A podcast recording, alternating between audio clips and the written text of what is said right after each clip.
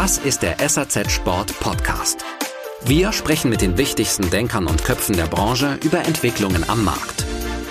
Was ist Ihre Meinung und welche Momente waren für Sie persönlich entscheidend? Hallo, liebe Hörerinnen und Hörer, herzlich willkommen zu einer neuen Ausgabe des Podcasts von SAZ Sport. Unser heutiger Gast ist seit über einem Jahr in unserer Branche und hat damals auf dem Sporthandelskongress von SAZ Sport im November sozusagen seine Antrittsrede gehalten. Dabei hat er der Branche einen Blick von außen gegeben und ich würde heute gerne mit ihm darüber sprechen, wie er den Status quo der Branche aus heutiger Sicht bewertet, jetzt wo er ein Teil von ihr ist und ob er die Thesen, die er damals so formuliert hat, auch letztlich so stehen lassen würde. Ein ganz herzliches Grüß Gott nach Bozen an Christoph Engel, CEO der Oberalp-Gruppe. Einen wunderbaren Gruß aus Bozen an alle Hörer dieses Podcasts. Ja, danke schön. Schön, dass Sie dabei sind. Herr Engel, Sie haben große Teile Ihres Berufslebens im Bereich Tourismus verbracht. Sie waren 13 Jahre bei der Südtirol Marketing AG und haben zuletzt bei Brand Trust aus Nürnberg Unternehmen aus der Sparte Destination und Tourismus beraten. Da mal an Sie die Frage, wie schwer war für Sie der Quereinstieg in die Sportartikelbranche? Ja, das ist eine gute Frage. Vielleicht äh, kann man das in zwei Teile teilen. Ähm, das eine ist, die Sportartikelbranche ist mir nicht neu gewesen, weil ich aktiver Sportler bin alles, was am Berg möglich ist, außer dem Runterfliegen, das wurde mir von meiner Frau vor 20 Jahren mal verboten, mache ich dort am Berg. Ansonsten ist Sport immer auch Teil meines Lebens gewesen, viele Marathons gelaufen. Also insofern die Branche an und für sich war mir nicht neu. Was mir, mir natürlich neu war, ist, ein Insider dieser Branche zu sein, zu wissen, wie man Produkte produziert, welche Lead Times die haben, wie da die Gesetzmäßigkeiten laufen, das war neu. Aber vielleicht kann man es vergleichen so, wie wenn man als Musiker ein neues Instrument lernt. Da kann man sehr, sehr viel schon abrufen, weil man die Noten kennt, man hat ein Taktgefühl, man kennt die unterschiedlichen Durs und Molls äh, der Musik, äh, man weiß, wie man Musik interpretieren kann, aber das Instrument ist eben neu.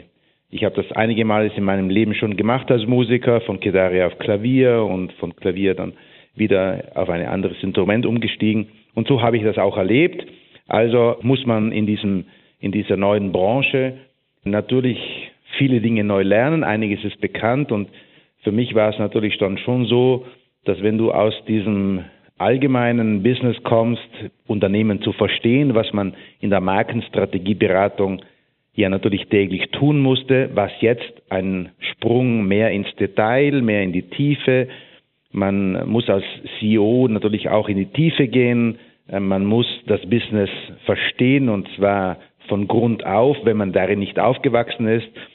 Da bedeutet es, Geschwindigkeit aufzunehmen. Das habe ich in der Beraterbranche sechs Jahre trainieren dürfen, sehr, sehr schnell einen Überblick zu bekommen über ein Unternehmen.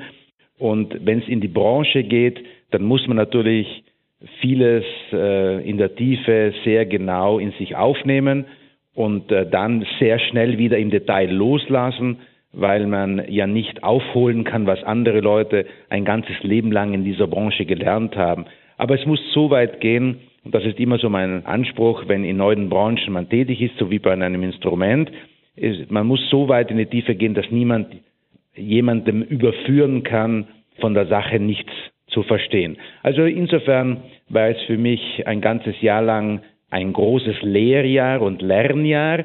Und auf der anderen Seite war es natürlich äh, ein Zurück in meine Passion des Sports, den ich immer praktiziert habe, aber wo ich jetzt auch Teil dieser Branche sein kann, die eben dafür sorgt, dass Leute sehr gut ausgerüstet sind am Berg mit dem, was die Oberalpgruppe anbietet.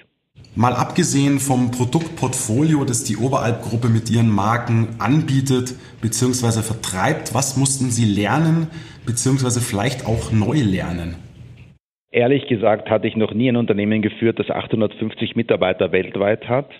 Und da muss man sich schon mal überlegen, wem kann ich da alles zum Geburtstag gratulieren, damit ich niemanden benachteilige.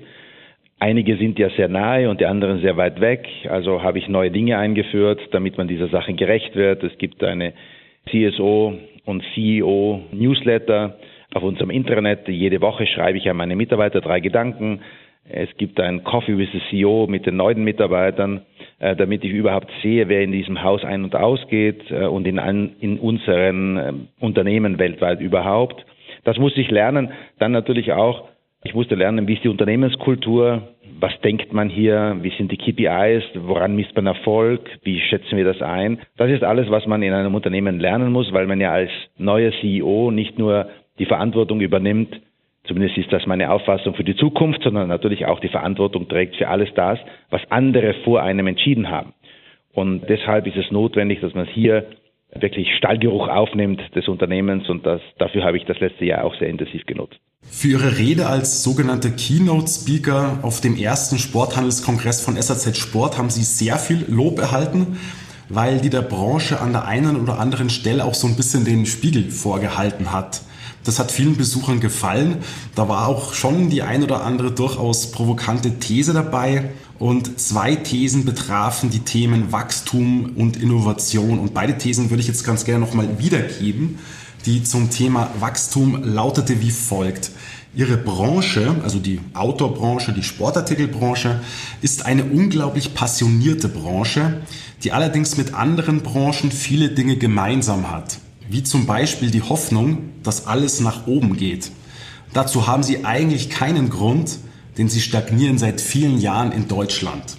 Zitat Ende. Ja, das stimmt, der Markt wächst hier, wenn überhaupt, nur noch ganz leicht nach natürlich auch richtig vielen fetten Jahren, die wir gerade in den Nullerjahren erleben durften. Da mal an Sie die Frage, Herr Engel, klagen wir alle zu sehr auf hohem Niveau? Sind wir zu sehr zahlen- bzw. wachstumsgetrieben? Oder sagen Sie jetzt als CEO eines Konzerns mit einigen starken Marken, speziell Saleva und Dynafit, wir müssen wachsen, natürlich muss die Branche immer wachsen? Ja, jedenfalls ist noch kein anderes Geschäftsmodell erfunden worden auf dieser Welt und kein anderes Wirtschaftsmodell außer jenes, das Wachstum eines der wichtigen Kennzeichen hat. Die größte Problematik, vor der wir momentan alle stehen, ist, dass in gesättigten Märkten Wachstum anders definiert werden muss. Wir haben momentan eine Veränderung in vielen Märkten, die darauf hindeuten, dass gesättigte Märkte andere Antworten brauchen, als eben es ungesättigte Märkte waren. Sie hatten gesprochen von vielen Nulljahren. Die Nulljahre sind immer jene, wo Menschen noch was brauchen. Die gesättigten Märkte sind jene Märkte, wo Menschen nichts mehr brauchen, sondern nur noch etwas wollen dürfen. Und das ist natürlich eine Stufe, in der wir jetzt hineinkommen, übrigens das erste Mal, seitdem es Wirtschaft auf dieser Welt gibt. Wir hatten keine Erfahrung mit gesättigten Märkten, weil wir über Jahre entweder äh, Leute gefunden haben, die nachgewachsen sind und sich jetzt einige Dinge erst leisten konnten, oder wir haben uns territorial verschoben und haben das, was wir heute nicht mehr in gesättigten Märkten in Deutschland verkaufen konnten, wie die deutsche Automobilindustrie, ist eben nach China verschoben und dort Wachstum produziert. Wenn wir uns das anschauen, wie das in Zukunft ausschauen wird, dann könnte man behaupten, und das tue ich, dass äh, wir die Lage nicht falsch einschätzen dürfen. Die Gesellschaft ändert sich. Äh, wir sprechen von neuen Worten, die wir vor drei Jahren noch gar nicht aussprechen konnten, geschweige denn schreiben. Sharing Economy. Meine drei Kinder, alle unter 30, fragen sich, ob Eigentum für sie überhaupt noch notwendig ist, wenn es doch so geht, dass man sich alles in dem Moment, wo man es braucht, auch organisieren kann, auf Kongressen gibt es nur noch ein Wort und das heißt Sinnstiftung, Purpose.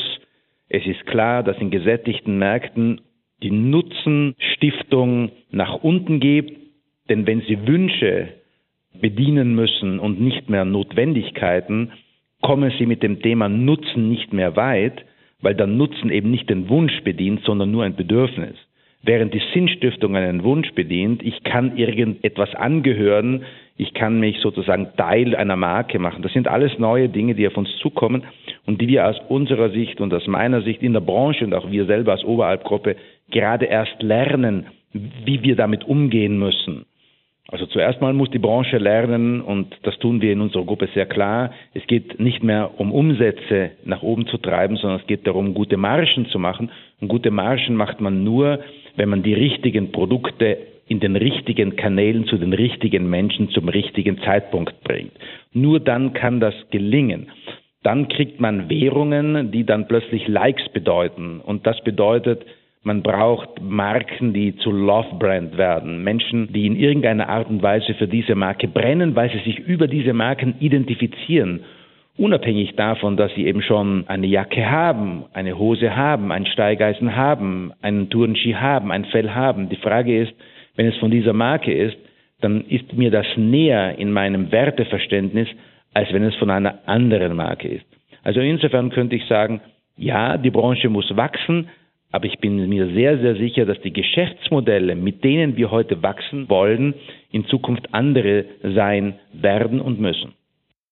Okay, das heißt, Sie wären unzufrieden, als auf die Oberalpgruppe bezogen, wenn Sie mit einer Null, mit einer schwarzen Null aus dem Jahr gehen würden. Das heißt, es ist in Ihrem Unternehmen auch immer, besteht immer auch der Druck zu wachsen. Nein, es besteht gar kein Druck zu wachsen, sondern wir schauen uns an, wo sind wir auf Null und wo sind wir auf Plus. Aber diese KPIs verändern sich gerade im Unternehmen. Wir schauen jetzt immer stärker auf die Marge, wir schauen, machen wir gutes Geschäft oder machen wir schlechtes Geschäft? Und es kann durchaus sein, dass ein Volumengeschäft ein schlechtes Geschäft ist, wie es auch ein gutes Geschäft sein kann. Aber in Zeiten von gesättigten Märkten, wo es darum geht, Wünsche zu bedienen, nützt ihnen Volumen machen nicht mehr das, was es früher mal genützt hätte. Äh, das bedeutet, äh, wir mm, werden uns nach anderen Maßstäben orientieren, weil sich auch die Menschen nach anderen Maßstäben orientieren. Es geht nicht mehr darum, äh, fünf Jacken zu haben und damit zu bedeuten, ich kann mir für jede äh, Farbe eine neue und für jede Jahreszeit eine neue Jacke anziehen. Und es geht darum, ob die Leute jene Hacke, Jacke haben, von der sie überzeugt sind, dass sie der richtigen Marke angehört. Zum Thema Innovationen, darüber haben Sie in Ihrer Rede Folgendes gesagt. Wir sind innovationsarm. Und mit wir meinten sie natürlich auch ihr eigenes Unternehmen. Sie erinnerten dabei an Steve Jobs und die Erfindung des iPhones vor über zehn Jahren und fragten, wo ist eigentlich die Keynote der großen Innovation der Sportartikelbranche, die jemand hochhält und ruft, schaut mal, das ist es. Herr Engel, ja, wie denken Sie denn heute darüber? Sehen Sie es nach wie vor so, dass wir zu wenig Querdenker in der Branche haben? Oder sind Sie mittlerweile der Meinung, das ist zumindest die These, die ich vertrete, dass die Sport- bzw. die Outdoor-Branche auf Produktebene einfach weniger Innovations- bzw. Revolutionspotenzial hat als zum Beispiel die Elektronikbranche mit ihren Wundern der Technik, wo sie also einfach viel mehr Innovations- und Revolutionsspielraum haben. Also wie sehen Sie das Thema heute? Ja, ich kann hier Ihrer These nicht ganz folgen, weil das eine ist, dass natürlich Smartphone-Technologie oder Unterhaltungselektronik einen viel breiteren Bevölkerungskreis bedienen kann als Outdoor. Und im Falle unserer Gruppe Oberalp-Berg ist klar, dass hier Innovationen deutlich stärker ausgefahren werden können, wenn sie eine Technologie betreffen, die eben wahrscheinlich 80 oder 90 Prozent der Bevölkerung weltweit betrifft während wir natürlich als Outdoor- und Bergspezialisten in einer absoluten Nische arbeiten. Auf der anderen Seite muss man sagen, äh, die Branche hat Innovationen. Wenn ich mir da anschaue, was da gerade passiert in dem ganzen Bereich von Stoffen, von Materialien, von verschiedenen Technologien, die angewendet werden, da muss ich sagen, da steht wahrscheinlich die Branche in einigen Bereichen der Technologiebranche und der Elektronikbranche in gar nichts nach. Auf der anderen Seite ist es klar, dass das nie so einen großen Teil erreicht von Menschen, die sich dafür interessieren würden, weil eben es doch eine Nische ist im Vergleich zur Unterhaltungselektronik beispielsweise. Was wir nicht so gut können ist, und da sind wir schwach, dass wir diese Technologien auch in eine Sprache kleiden, in eine in ein Wording bringen, in eine Bildwelt bringen, wo Menschen diese Technologie, diese Erneuerungen auch wirklich verstehen und wertschätzen können. Und in einer Welt, in der wir jetzt leben, wo Technologie als Wert dargestellt werden muss, weil die Technologie an und für sich selbst nicht mehr den Wert von sich aus selber kommuniziert, als es noch darum ging, ein Telefon zu haben oder keines zu haben, musste man die Technologie des Telefons nicht erklären. Dann Leute gesagt, ich habe es und ich habe es nicht. Und dann war Technologie an und für sich schon ein Wert.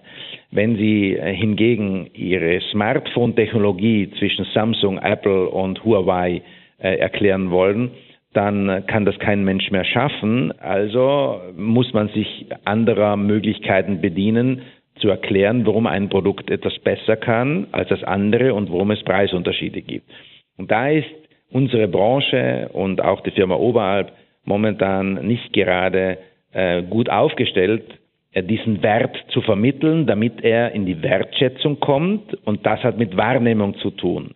Wir sind noch nicht imstande, in einer Art und Weise Wahrnehmung zu kreieren, wo Menschen daraus auch Wert erkennen können. Das in einer Sprache zu tun, mit Bildern zu tun, mit Vergleichen zu tun, wo die Leute dann das Gefühl haben, ich muss das jetzt eigentlich für mich auch in meine Outdoor-Bekleidung, in meinen Outdoor-Equipment. Ich muss das jetzt eigentlich auch bei mir integriert haben.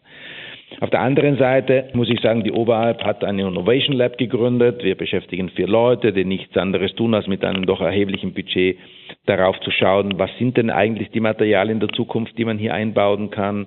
Äh, sind das jetzt Flüssigkeiten, die sich automatisch verändern, die man dann in Schuhen einbauen kann? Sind das jetzt Tragesysteme, äh, die mit äh, neuen Technologien so arbeiten, dass sie den Rucksack eben auch in seinem Tragesystem verändern können, je nachdem, wie viel man Kilo mit sich herumträgt. Das Auto kann das, wenn Sie heute auf der Autobahn fahren, nach einer bestimmten Geschwindigkeit oder wenn Sie auf ruppigen Straßen fahren, dann verändern heute die Autos automatisch ihre Dämpfung.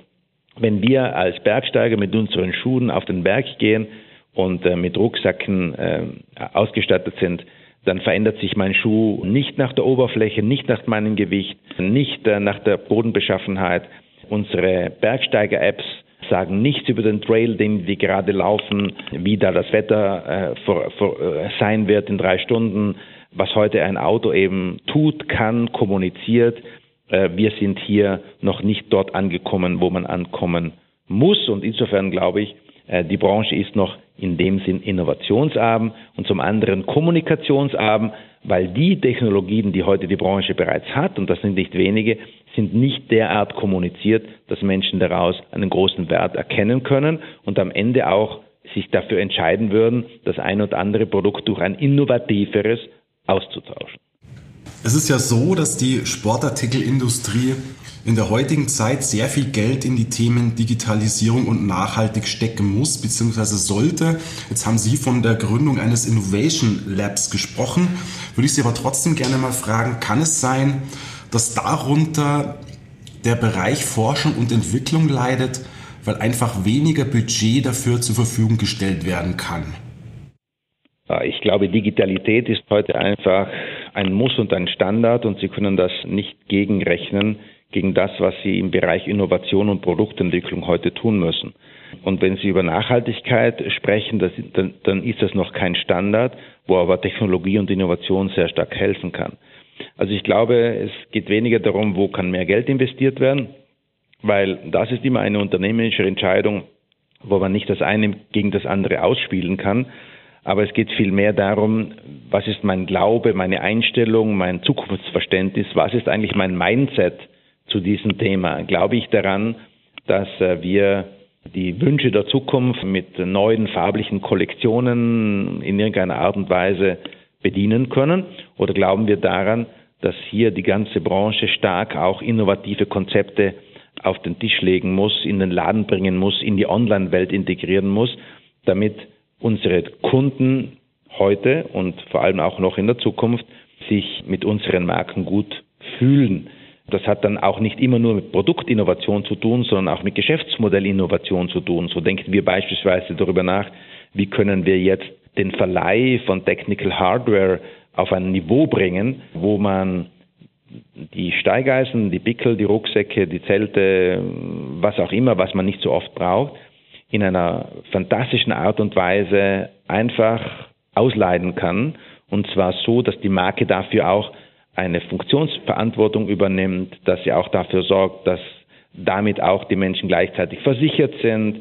Das sind alles Serviceleistungen, äh, die heute dazugehören, wenn man etwas leiht und sich nicht darum kümmern muss, ob das Ding auch versichert ist. Das müssen Sie bei keinem Mietwagen tun, das müssen Sie bei all den Leihschieren tun, nicht tun, die heute auf dem Markt sind. Die Autoindustrie hat hier noch Nachholbedarf und wir sind gerade dabei, auch so etwas unter Innovation zu fahren, weil es ja nicht immer nur um Produktinnovation geht, sondern ab und zu auch um Serviceinnovation, ab und zu auch um Geschäftsmodellinnovation. Und insofern äh, sind wir gerade dabei, hier einiges unseres Geschäftsmodells auch in eine, auf eine innovative Stufe zu stellen. Dass diese Dinge natürlicherweise alles das, was heute in der digitalen Welt zum Standard wird, als Grundlage haben werden, ist ebenso klar wie die Tatsache, dass man das eine mit, mit dem anderen nicht gegenrechnen oder ausspielen kann. Es geht nicht darum, Innovation oder Digitalisierung, sondern es geht eigentlich darum, Innovation durch Digitalisierung zu erreichen. Das war doch ein sehr schönes Schlusswort. Herzlichen Dank, Herr Engel, für Ihre Zeit und das interessante Gespräch. Ja, ich danke Ihnen und freue mich sehr, dass sehr viele Hörer jetzt sich die Zeit genommen haben, uns beiden zuzuhören. Wunderbar. Das war's mit unserer neuen Ausgabe des Podcasts von SAZ Sport. Bis zum nächsten Mal. Das war der SAZ Sport Podcast. Sie finden alle Folgen online auf unserer Website www.sazsport.de und auf Soundcloud. Folgen Sie uns direkt auf Soundcloud, um keine weitere Folge zu verpassen. Wir freuen uns über Ihr Feedback und Anregungen. Wir hören uns beim nächsten SAZ Sport Podcast.